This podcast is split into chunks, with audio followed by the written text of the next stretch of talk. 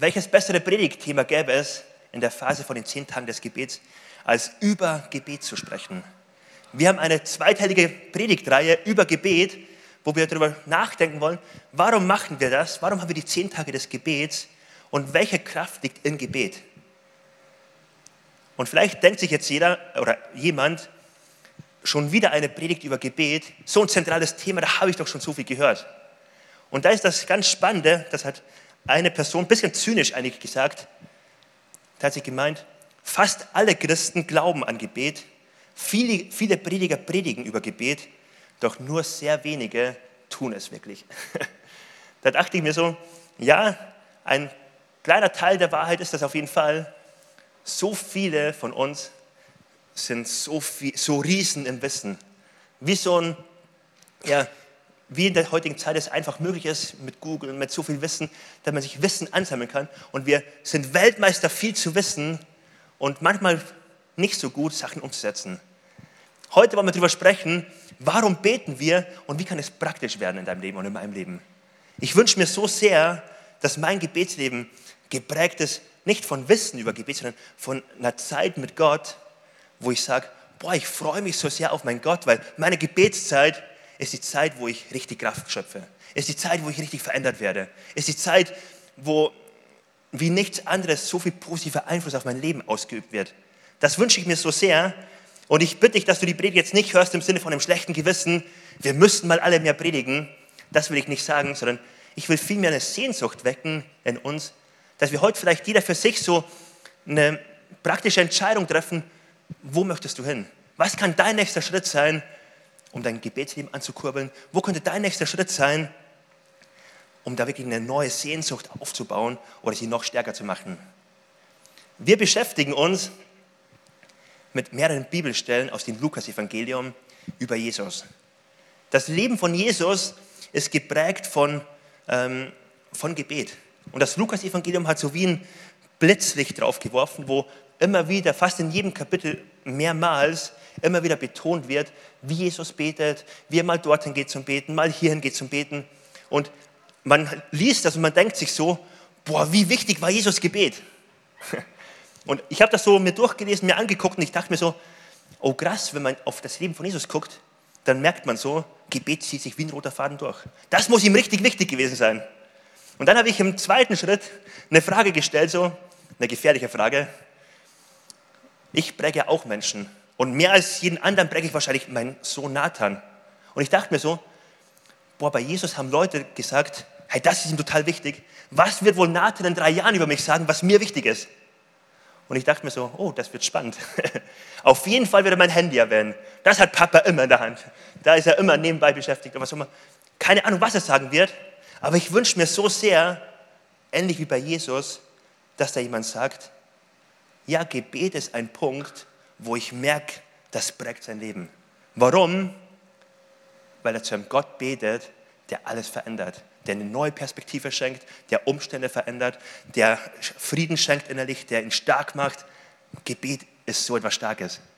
Und ich wünsche mir so sehr, dass das dann eine, Aus eine der Aussagen ist. Ich lese einfach mal zwei Bibelverse vor, wo wir über Jesus Aussagen finden, wie die Jünger ihn wahrgenommen haben. Die erste, Lukas Kapitel 6, Vers 12. Da lesen wir, es begab sich aber zu der Zeit, dass er auf einen Berg ging, um zu beten. Und er blieb die Nacht über im Gebet zu Gott. Oder die andere Stelle, Lukas 9, Vers 28. Und es begab sich etwa acht Tage später, acht Tage danach, nach diesem Reden, dass er mit sich nahm Petrus, Johannes und Jakobus und er ging auf einen Berg um zu beten. Eine andere Stelle noch, kurz vor der Verhaftung von Jesus, da lesen wir, und er ging nach seiner Gewohnheit hinaus an den Ölberg. Es folgten ihm aber auch die Jünger. Und was machten sie am Ölberg? Nach der Gewohnheit ging er dorthin, um zu beten. Jesus, man könnte sagen, er war ein Bergbeter. Jemand, der am Berg gebetet hat, der den Berg gebraucht hat, um zu beten. Warum hat er das gemacht? Nicht wegen der schönen Natur, nicht wegen ähm, dem allen Schönen, was dort auch zu finden ist. Er hat es gemacht, weil er einen Ort haben wollte, wo er ungestört ist, wo ihn niemand beobachten kann, wo er einfach Zeit hat zwischen sich und Gott. Er hat gewusst, ich brauche die Zeit, wo nicht viele bei mir sind. Und manchmal war er ganz alleine, manchmal hat er weniger Jünger mitgenommen, manchmal viele. Die Jünger hat er nicht mitgenommen, um anzugeben vor ihm, wie stark sein Gebetsleben ist, sondern vielmehr, weil er gesagt hat, ich will euch prägen.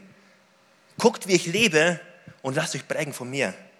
Und das Leben von Jesus ist geprägt von, ähm, von diesem Gebetsleben. Und dann finden wir, wie Jesus auf einem Berg ist und dort betet. Und dann kommt er zurück und dann ist die Stelle in Lukas 11, Vers 1, die wir jetzt gemeinsam lesen, wo die Jünger irgendwas sehen bei Jesus und dann eine spezielle Frage äh, stellen. Ich lese mal die Stelle vor. Und es begab sich, dass er an einem Ort war und betete. Als er aufgehört hatte, sprach einer seiner Jünger zu ihm, Herr, lehre uns beten, wie auch Johannes seine Jünger gelehrt hat. Jesus kommt vom Berg und die Jünger äußern einen Wunsch. Und ich frage mich so, was muss mit Jesus passiert sein? Sie sehen Jesus, wie er vom Gebet zurückkommt und ein Jünger guckt ihn an und sagt, boah Jesus, ich will auch beten, wie du betest. Ich weiß nicht, was mit Jesus passiert ist, ob er einfach so Zeit bei Gott verbracht hat, dass er einfach ein, ein, Stück von Gottes Gegenwart mitgenommen hat. So ein Stück geprägt und man guckt ihn an und man sieht eine Freude, die übernatürlich ist. Man sieht vielleicht einen Frieden, man sieht vielleicht eine Kraft, vielleicht eine neue Perspektive, vielleicht Gedanken, was auch immer er dort bekommen hat. Es hat so einen Eindruck auf die Jünger gemacht, dass die Jünger ihn angucken und sagen, Jesus, das, was du hast, lehr uns darin. Hilf uns. Wir wollen auch beten lernen. Wir wollen darin trainiert werden. Und sie gucken ihn an und fragen ihn. Und da ist so spannend, dass wir in der Bibel den, die Frage finden, können wir bitte beten von dir lernen? Und wir finden an keiner Stelle eine Frage, die auch wichtig wäre, wie zum Beispiel, bitte bring uns Predigen bei. Oder bitte bring uns bei, wie wir Menschen heilen können. Oder wie wir Menschen ja, Singen beibringen können. Ist auch ein wichtiger Teil vom Gottesdienst, Lobpreis. Aber all das wird nicht gefragt. Sie kommen zu den Kern und sagen, boah Jesus, dein Gebetsleben, wie du, wie Gott auf dich abfärbt, das wollen wir auch erleben.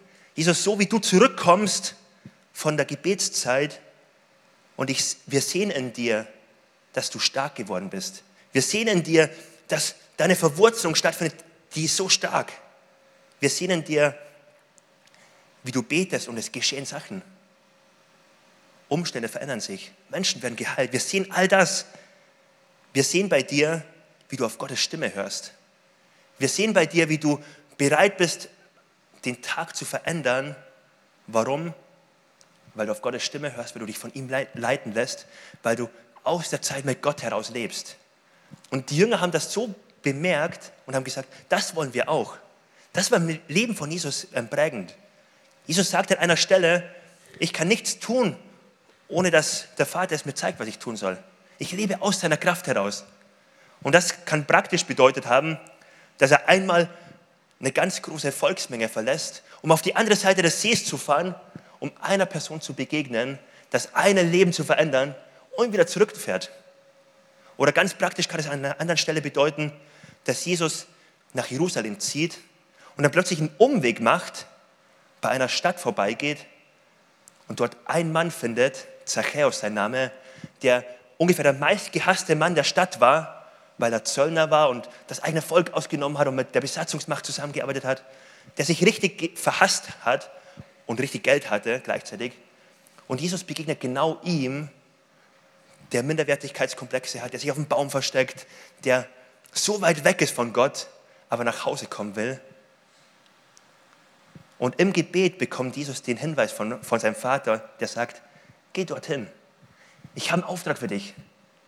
Und Jesus geht dorthin und er sucht Zachäus und Zachäus ist am Baum und dann sagt Jesus zu ihm, heute ist dein Tag, Zachäus, ich muss bei dir Gast sein.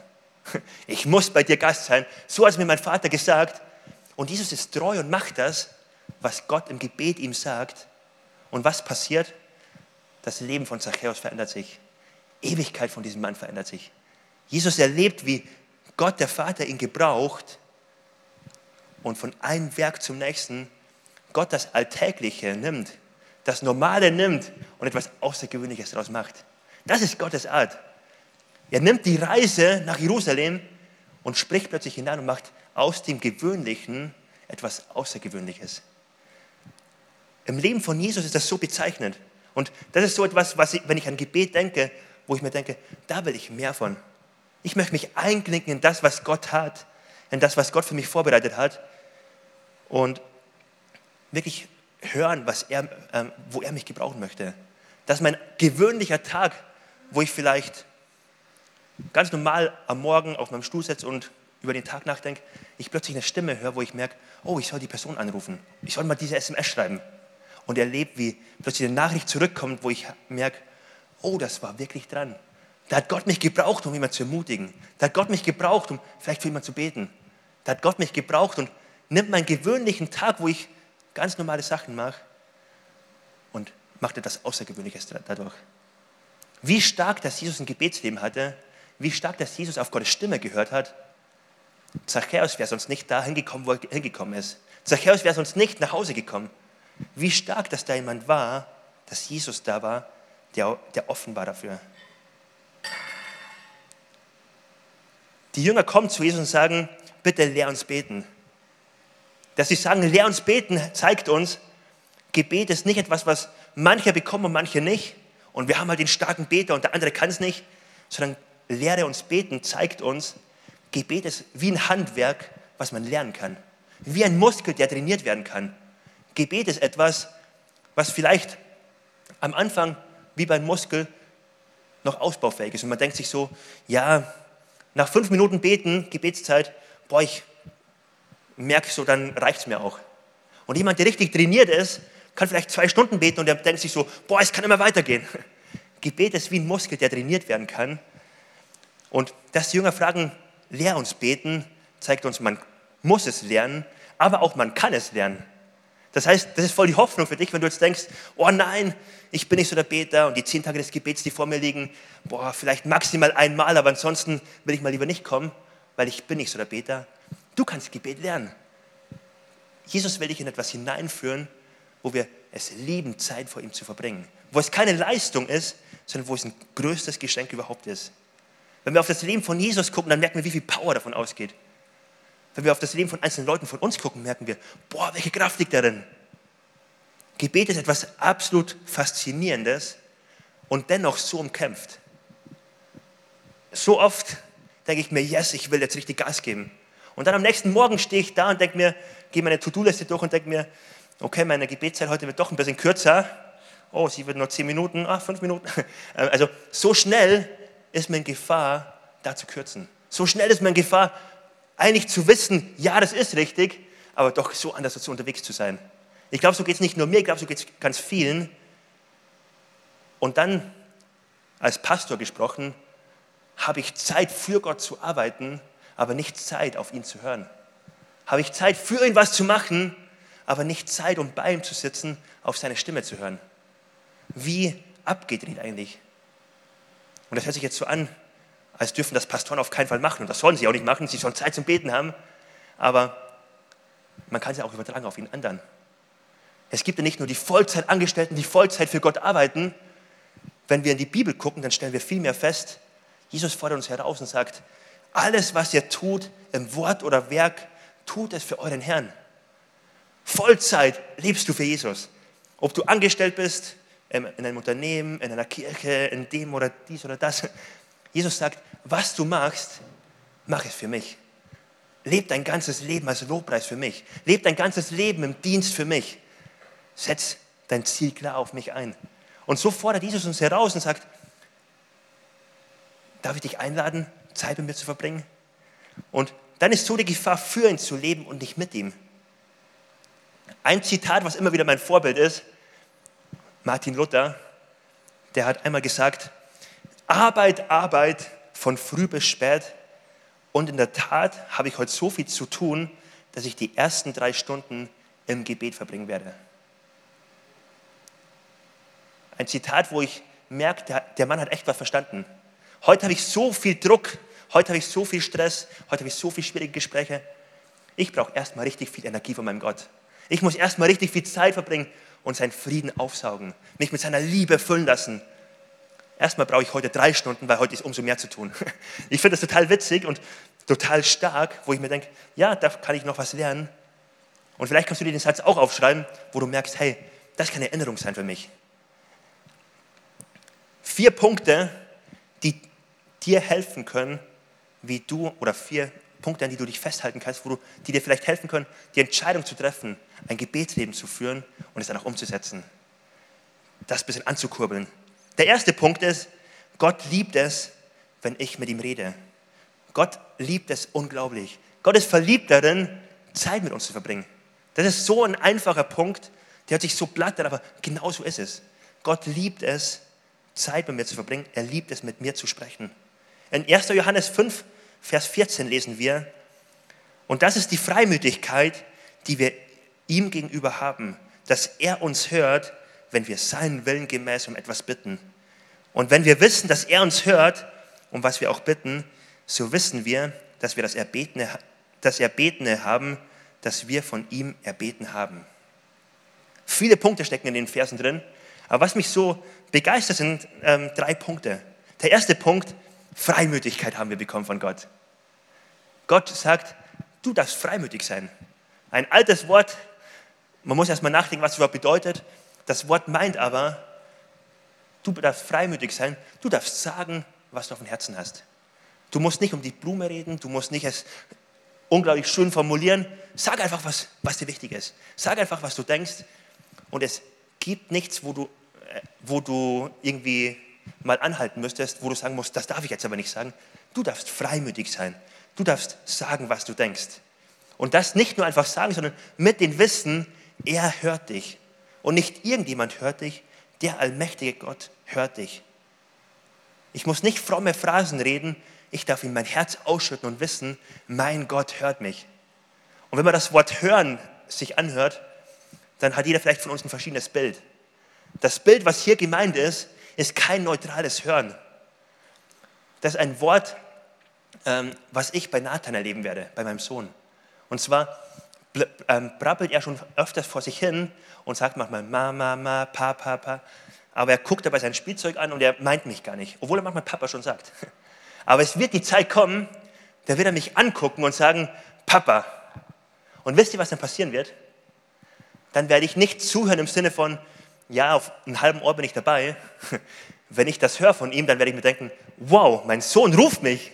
Der kann mich rufen. Der meint mich auch. Ich bin mit meiner ganzen Aufmerksamkeit bei dir. Wow, ich will meinen Laptop zuklappen, mein Handy auf die Seite legen. Ich bin bei dir. Ich höre dir zu. Sag mir, was dir wichtig ist. Meine Aufmerksamkeit ist bei dir. Und wenn wir dieses Hören angucken, dann stellen wir fest, Freimütigkeit bei Gott zu haben und zu wissen, er hört mich. Damit ist gemeint, mein Papa im Himmel, er richtet seinen Fokus auf mich. Er richtet seinen Fokus auf mich und auf das, was mir wichtig ist. Bei ihm darf ich wirklich ankommen. Bei ihm darf ich sein. Und so könnte die Frage sein, aber Gott hat so viele Kinder. Wie kann er alle Kinder gleichzeitig lieben? Aber dann ist so eine einfache Antwort. Die Frage kann ich mir auch stellen. Wir bekommen ein zweites Baby. Boah, ich liebe Nathan so sehr. Kann ich das zweite auch überhaupt lieben? Wird das immer die Nummer zwei bleiben? Das könnte jetzt ein Bedenken sein, weil das Baby ist im Bauch, ich sehe es noch nicht. Keine Ahnung, jetzt liebe ich es noch nicht so sehr. Muss man ja ehrlich sein. Als Mann ist es wahrscheinlich erst später so, dass man eine Verbindung aufbaut, wobei die Frau sie, das Baby wahrscheinlich schon genauso liebt wie auch Nathan. Aber ich habe mir von Eltern sagen lassen, die mehr Kinder haben, wenn das Baby da ist, dann ist plötzlich eine Liebe für das Kind da und dann gibt es nicht Baby Nummer eins und Baby Nummer zwei, Liebe Nummer eins und Nummer zwei. Dann ist plötzlich eine Liebe da, das Kind in den Arm zu nehmen, auf das Kind zu hören, für es da zu sein. Das ist eine Liebe, die wir sehen können, die Gott hat, mit der er Menschen begegnen möchte und mit der er uns einlädt, zu ihm zu kommen. Der erste Punkt ist, Gott liebt es, mit uns zu reden. Der zweite Punkt, Gott erhört ehrliche und einfache Gebete. Diese Predigt soll Druck rausnehmen, ähm, wenn wir vielleicht manchmal ein schräges Bild haben von Gott. Ich habe manchmal mit jemandem gesprochen und seine Antwort war, boah, ich kann nicht beten, ich muss erst noch mal bei ganz vielen Gebetstreffen dabei sein, muss erst mal noch lernen, wie das geht und dann irgendwann werde ich auch beten. Aber hey, das kann ich noch nicht. Ich weiß noch gar nicht, was ich sagen soll, ich will auch nichts Falsches sagen. Wie stark zu wissen, sich heute neu bewusst zu machen, Gott erhört ehrliche und einfache Gebete. Warum sage ich das? Wir finden die Antwort in Matthäus Kapitel 6, Vers 5. Da heißt es, Jesus sagt das, und wenn du betest, sollst du nicht sein wie die Heuchler, denn sie stellen sich gerne in die Synagogen und an den Straßenecken auf und beten, um von den Leuten bemerkt zu werden. Wahrlich, ich sage euch, sie haben ihren Lohn schon empfangen. Du aber, wenn du betest, geh in dein Kämmerlein und schließe deine Tür zu und bete zu deinem Vater, der im Verborgenen ist. Und dein Vater, der im Verborgenen ist, wird es dir vergelten. Jesus spricht davon, wie wir beten können. Der erste Punkt ist, zu wem wir beten. Er lädt ein, bete zu dem Vater im Himmel. Bete zu dem Vater, der, dein Versorger ist, der es gut meint mit dir, der sich freut auf dich, der dir zuhört. Der zweite Punkt ist, wie kann ich beten? Und da ist die Einladung von Jesus. Bete nicht, um Menschen zu beeindrucken. Bete nicht mit den besten Phrasen, mit den frommsten Wörtern, sondern bete ehrlich zu deinem Gott. Bete ehrlich zu deinem Vater. Und dann ist der Tipp, der so wichtig ist, geh in eine Kammer, schließe zu und dann bete zu deinem Gott, zu deinem Vater, der dich hört. Warum spricht Jesus von einer Kammer? Wenn du dich damals ein bisschen in der Kultur auskennst, dann weißt du, es gab damals nicht die Häuser mit vielen Räumen. Es gab damals maximal einen Raum, den man abschließen kann. Das ist in jedem Haus ähm, die Esskammer gewesen, so wo die ganzen Esssachen, alle Speisen aufbewahrt waren. Da war es oft so, dass man zuschließen konnte. Und dann lädt Jesus ein und sagt, geh in diesen Raum, wo du zuschließen kannst und dann bete. Die Motivation von Jesus ist, geh dorthin, wo du alleine mit Gott bist. Such dir die Kammer, wo niemand dich stört. Such dir die Kammer, wo dein Fokus auf Gott liegt und du auf seine Stimme hören kannst. Wo Ablenkung weg ist. Und die Kammer muss nicht eine Kammer sein, ein Haus sein. Die Kammer kann bei Jesus auch ein Berg sein. Jesus geht auf den Berg, wo er ungestört ist und wo er weiß, mein Fokus liegt jetzt auf meinem Gott. Und Jesus lädt ein, definier du für dich deine Kammer, irgendwo einen Ort, wo du ungestört mit mir Zeit verbringen kannst. Bei mir ist eine Zeit lang die Trasse gewesen. Dann gehe ich die Trasse entlang und ich weiß, mein Kopf richtig voll auf Gott aus. Ich weiß, da stört mich gar nichts. Mein Handy ist auf Flugmodus, ich bin fokussiert. Such deine Kammer und dann lädt Jesus ein. Lass dich nicht ablenken. Und hier finde ich so spannend, dass Jesus uns den Tipp gibt vor 2000 Jahren. Und ich habe ein bisschen darüber nachgedacht, was sind wohl Ablenkungen gewesen vor 2000 Jahren? Und wisst ihr, ich bin auf nicht viel gekommen. Und dann dachte ich mir so, boah, was will uns Jesus wohl für einen Tipp heute geben? Wie viel mehr Ablenkung ist heute da? Wie viel mehr an ähm, Vernetzung und an To-Do-Listen und was auch immer, weiß nicht, ob die das damals auch schon hatten, aber wie viel mehr Ablenkungspotenzial ist heute da? Und dann ist es so die Herausforderung, Ablenkung kann ich nicht besiegen. Ablenkung wird andauernd mich ablenken, mich zurückhalten. Ich muss sie wegschaffen. Ich muss sie ausschließen aus meiner Kammer. Und so ist der Tipp von Jesus, such dir einen Ort, wo du ungestört bist. Die Motivation ist davon, Jesus sagt dadurch, Gott lässt sich nicht auf einen Konkurrenzkampf ein. Gott wird nicht anfangen zu brüllen. Gott wird nicht anfangen laut zu rufen, damit du da immer noch auf seine Stimme hören kannst, sondern Gott lädt dich ein, andere Stimmen leise zu drehen, damit er laut werden kann. Für mich ist das ähm, in meiner aktuellen Phase so ein wichtiger Hinweis. Eine neue Lebensphase, ein Baby ist plötzlich da, manche Kammern, die ich zuvor hatte, sind plötzlich nicht mehr da. Ich muss mich neu auf die Suche machen nach einer Kammer. Ich musste mich vor einigen Monaten neu auf die Suche machen, in wenigen Monaten wahrscheinlich nochmal. Aber egal in welcher Lebensphase ich unterwegs bin, ich sollte nicht sagen, ja okay, jetzt ist halt meine Zeit mit Gott bisschen nebenbei, sondern Jesus lädt uns ein und sagt, die Zeit im Gebet kann die wertvollste Zeit sein, die du jemals hast. Das kann die Zeit sein, die wie ein Turbo ist, der auf dich einwirkt, wo du, wo du Kraft bekommst, wo du auf meine Stimme hören kannst, wo du wirklich eine gute Ausrichtung bekommst, wo du neue Freude bekommst. Jesus lädt uns ein und sagt, lass das die Zeit sein mit mir. Und das ist so genial, dass Jesus uns einlädt, und nicht auf die Gewissenstaste drückt und sagt, du müsstest aber mal mehr. Ganz im Gegenteil, er lädt ein und sagt, guck mal, wo du vielleicht kraftlos geworden bist, wo du vielleicht visionslos geworden bist für manche Bereiche in deinem Leben, wo du vielleicht lieblos geworden bist und merkst, boah, im Umgang mit meinem Kind oder mit dem Arbeitskollegen, boah, da, da fällt es mir echt schwer. Da ist mein, ähm, mein Nervenstrang immer schmaler geworden. Dann lädt Jesus neu ein und fragt, hast du eine Kammer, wo du Zeit mit mir verbringst? Willst du in deiner Kammer das vor mich bringen, dass ich neu dich auffüllen darf? Dass ich neue Perspektive, neue Vision schenken darf? Wie das ganz konkret bei mir aussieht, ist ein Sieb. Im Moment ist meine Kammer ein Stuhl bei mir im Wohnzimmer. Das ist ein schöner Sessel. Da setze ich dann drauf, gucke raus. In Zukunft wird auch die Dachterrasse mein, ähm, mein neuer Platz sein. Aber dann sitze ich auf dem Stuhl und ich gehe meistens, nicht immer, aber fast immer vier Schritte durch.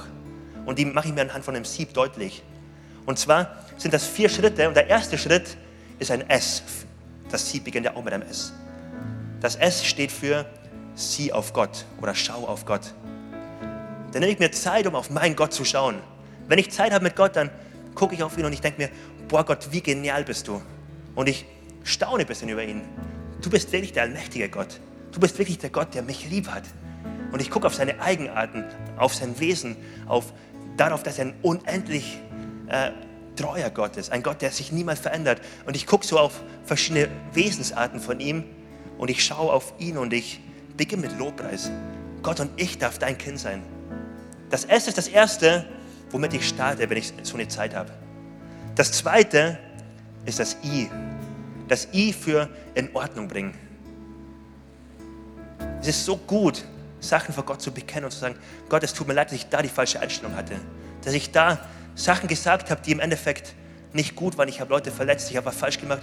Und es ist so wertvoll, jeden Tag dann Zeit zu haben in meiner Kammer, wo ich mein Herz vor Gott demütige und sage, Gott, ich möchte neu zurückkommen. Ich möchte mich neu unter deine Hand stellen.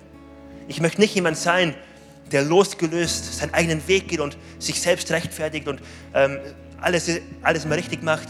Ganz im Gegenteil, jeden Tag neu, ich möchte meine Fehler vor dir bringen. Ich möchte Sachen in Ordnung bringen. Der, zweite, der dritte Punkt ist das E. S-I-E. Für Erinnern. Ich erinnere mich daran, Gott, wo bist du, mein Gott, der Wunder wirkt? Gott, wo hast du in meinem Leben eingegriffen? Wo hast du mich versorgt mit Finanzen? Wo hast du Gebete schon erhört? Wo hast du Dinge gemacht, wo du mich überrascht hast mit Guten? Wo hast du uns echt Probleme und Anliegen vom Campus, wo hast du darauf geantwortet? Und wisst ihr, wenn man sowas öfters betet, die Liste wird immer länger. Ähm, manchmal sind es Kleinigkeiten, manchmal sind es große Sachen, manchmal sind es Sachen, die würde ich immer übersehen, aber plötzlich merke ich so, boah Gott, ich darf so dankbar sein, wenn ich mich erinnere, wie gut dein Weg ist mit meinem Leben. Und der vierte Punkt ist das B. Dann haben wir das Sieb komplett. Wofür steht das B? Das B steht für Bitten. Dann bringe ich vor Gott mein, mein, meine Bitten, meine Anliegen, was mir wichtig ist. Und in den Gedanken von Jesus kann es etwas sein, wo ich sage, Gott, ich bitte dich, zeig mir, was dein Plan ist für den Tag heute. Zeig mir, ich habe das Treffen, das schwierige Gespräch. Zeig mir, was du machen möchtest. Zeig mir, wo ich mich einklinken kann in deine Mission. Zeig mir, wen ich ermutigen kann. Zeig mir, wo ich mich neu ausrichten kann. Zeig mir deine Perspektive. Und Jesus lädt uns ein, dieses Sieb, glaube ich, diesen, dieses einfache Gebet ähm, vielleicht auch umzusetzen. Vielleicht hilft dir das Sieb, vielleicht auch nicht, dann nutzt was anderes. Aber Jesus lädt uns ein, in die Kammer zu gehen, die eigene Kammer zu finden und einen Ort zu haben, wo wir zu Hause sind bei ihm, wo wir Energie schöpfen können. Der vierte und letzte Punkt ist, naht euch zu Gott, so naht er sich zu euch. Gott sehnt sich danach, mir nahe zu sein. Gott freut sich darüber, Gott sehnt sich danach. Und die Aussage, die wir in Jakobus 4, Vers 8 finden, naht euch zu Gott, so naht er sich zu euch, habe ich ganz oft nicht richtig verstanden. Im Nachdenken darüber ist mir neu bewusst geworden, welche Power von Verliebtsein von Gott da drin steckt. Mal angenommen, ich sage zu Manuel, Manuel, wenn du Zeit hast für mich, ich habe Zeit. Wenn du dich mir nahst, wenn du dir Zeit nimmst, ich habe Zeit für dich. Heiko, wenn du mir einen Termin in deinen Kalender gibst, ich bin sofort bereit. Ich stehe vor deiner Haustür, ich klingel, lass uns gemeinsam Zeit verbringen. Das, was Jesus hier sagt, ist eine unglaubliche Einladung. Damit wird eine unglaubliche Freude über dich Zeit zu verbringen, mit dir Zeit zu verbringen, deutlich. Hey, wenn du dir Zeit nimmst, ich bin bereit. Damit ist gemeint, hey, ich freue mich über dich.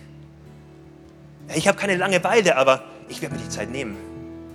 Das, was wir hier sehen bei Jesus, ist, dass Jesus ein, ein, ein Gott ist, der so verliebt ist in Menschen, der Menschen einlädt und sagt, darf ich dich prägen?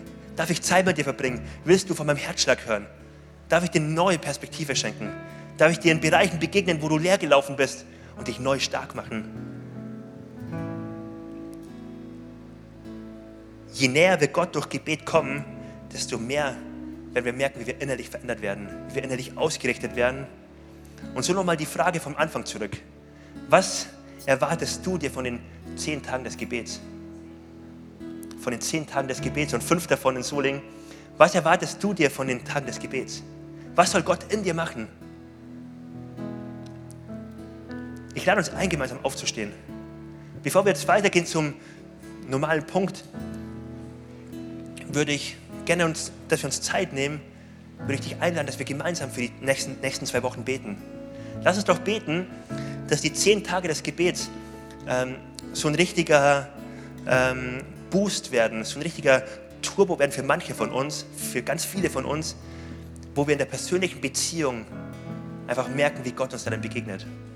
Wie Gott uns eine Liebe zu ihm schenkt, eine Freude über ihn schenkt, wie Gott Einzelnen begegnet in seiner Kammer und sie erleben, wie, wie Gott so viel Gutes bewirkt. Lass uns doch beten für die nächsten zwei Wochen. Und ich lade dich ein, jetzt ganz persönlich für dich auch zu beten, dass die zwei Wochen, die, die Tage des Gebets, eine Zeit werden, wo Gott dir begegnet. Jesus, ich danke dir, dass das ein Versprechen ist, was heute gilt für jeden von uns, dass wenn wir uns dir nahen, dass du dich uns nahen willst, dass du dir Zeit nimmst für uns, dass du uns in deinen Arm nehmen willst, dass du uns eine neue Perspektive schenken willst, dass du uns überschütten möchtest mit so viel Guten. Dass wir lesen können, dass du viel mehr für uns vorbereitet hast, als wir uns ja denken oder auch nur vorstellen könnten. Jesus, du bist so ein guter Gott. Und ich bitte dich, dass du zu uns sprichst. Ich bitte dich, dass du die nächsten zwei Wochen gebrauchst, um so mit deinem Wind durchzuwehen und dort wie beim Lagerfeuer, dass die Flammen ganz neu hochgehen, dass das Feuer ganz neu heiß wird. Danke für alles, was jetzt schon da ist, aber wir danken dir, dass du so viel mehr geben kannst. Und wir sagen in den nächsten zwei Wochen, wir wollen uns dir nahen. Wir wollen mehr von dir, Jesus. Amen. Und vielleicht bist du heute hier und du sagst, ich möchte mich ausrichten ganz neu auf mein Gott. Vielleicht bist du noch nicht lange unterwegs mit in der Kirche, vielleicht zum ersten Mal im Gottesdienst heute, vielleicht aber auch schon ganz lange. Aber du merkst innerlich, dass du noch nicht dran bist an Jesus, dass die Beziehungsebene, zu der Gott uns einlädt, dass sie in deinem Leben noch nicht da ist. Dass du zwar weißt, ja, wenn es ein Problem gibt, dann ist Gebet auch mein letzter Strohhalm und dann gehe ich da auch hin und dann mache ich das auch und manchmal rettet mich Gott auch dann. Vielleicht ist das schon da, aber du merkst, da fehlt es in der Beziehung. Und ich wünsche mir das. Die gute Nachricht ist, Gott hat den Weg freigemacht für Beziehung. Wir müssen uns nicht erarbeiten, wir müssen uns nicht verdienen. Alle Schuld, die die Beziehung zerstört, Gott hat sie weggenommen. Gott hat sie auf sich genommen. Gott lädt dich ein, nach Hause zu kommen. Gott lädt dich ein in Beziehung. Und wenn du jetzt hier bist und du merkst, du würdest gerne diese Entscheidung treffen, dann lade ich dich ein, jetzt das in deinem Herzen festzumachen. Das ist eine Sache nicht zwischen vielen Menschen, das ist eine Sache zwischen dir und Gott. Und ich lade dich ein, dass du jetzt einfach innerlich im Gebet ganz einfach zu Gott kommst und sagst, Gott, hier bin ich und ich möchte neu eine Beziehung mit dir starten. Gott, hier bin ich und ich möchte alles, was mich trennt von dir, ich möchte es dir geben. Und ich möchte dich einladen, dass du Herr und König in meinem Leben bist. Und wenn du jetzt diese Entscheidung triffst im Herzen und merkst, das ist für dich dran, dann lade ich dich ein, einfach als äußeres Zeichen, einfach deine Hand zu heben und sagen, hier bin ich, Jesus, und jetzt möchte ich mich festmachen bei dir. Hier bin ich, Jesus, und ab jetzt sei du König in meinem Leben.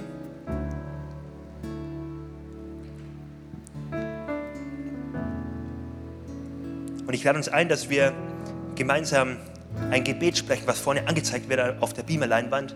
Ein Gebet, was uns helfen kann, immer wieder neu das festzumachen, was wir in Jesus haben. Das festzumachen und zu sagen, das zählt für mich persönlich. Jeden Tag neu. Und wenn du das mitbeten möchtest zum ersten Mal, dann lade ich dich ein, bet einfach laut mit. Wir beten zusammen. Jesus, ich weiß, dass du mich liebst. Es gibt nichts, was ich tun könnte, damit du mich mehr liebst. Und durch nichts, was ich tue, würdest du mich weniger lieben. Du bist für mich gestorben und auferstanden. Ich glaube an dich. Du bist mein Gott, mein Retter und mein Herr. Bitte schenke mir die Vergebung meiner Schuld. Ich möchte als dein Kind leben und du sollst mein ganzes Leben bestimmen. Ich danke dir, dass ich durch dich wirklich frei bin und ein Leben in Ewigkeit habe. Amen. Amen.